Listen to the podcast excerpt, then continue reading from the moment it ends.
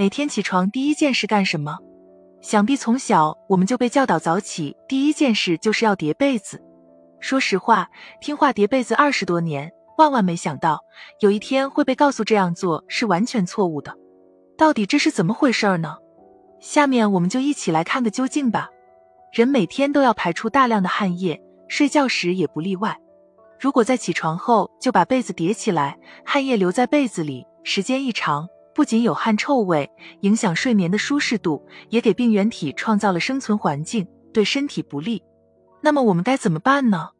正确的方法是，起床以后先把被子翻过来，摊晾十分钟，再叠起来。有条件的时候，最好每周都把被子晾晒一次。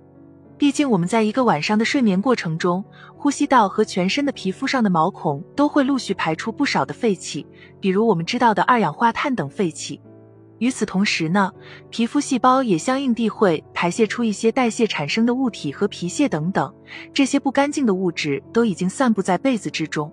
这个时候你起床后马上叠被子的话，被子就会保持在相对密闭的状态下，那这些不干净的物质就不容易被排出，那被子就在遭受着污染。所以在起床后可以抖一抖被子。如果近期患有疾病，比如患有哮喘、皮炎、湿疹等，那么你这样立马叠被子的习惯就非常不利于你病情的好转了，甚至还很大程度上会导致病情慢慢加重。另外，一般被子里边都比较暖和，难免会产生一定的水蒸气，然后再加上人体在晚上所排出的部分汗液，很大一部分都被盖在自己身上的被子所吸收了。最新研究显示，乱七八糟的床铺也许有碍观瞻，但却可以有效的限制被褥螨虫以及尘螨的生长，有效的减少灰尘过敏和哮喘患者的病状。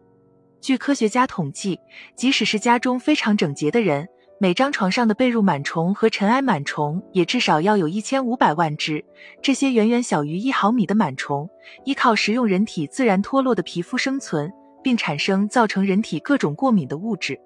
但是螨虫的生长需要被褥间的潮湿水分，而人体离开被褥，潮湿的水分就会很快消失。如果被褥保持原状，那么外面空气中的潮湿和水分就无法进入，导致各类螨虫最终干渴致死。研究者说，最简单的办法就是睡醒之后不要叠被子，这样被褥里边的潮湿气体很快就会干燥，而外部的湿气又无法进入，各类螨虫就不可能长久生存。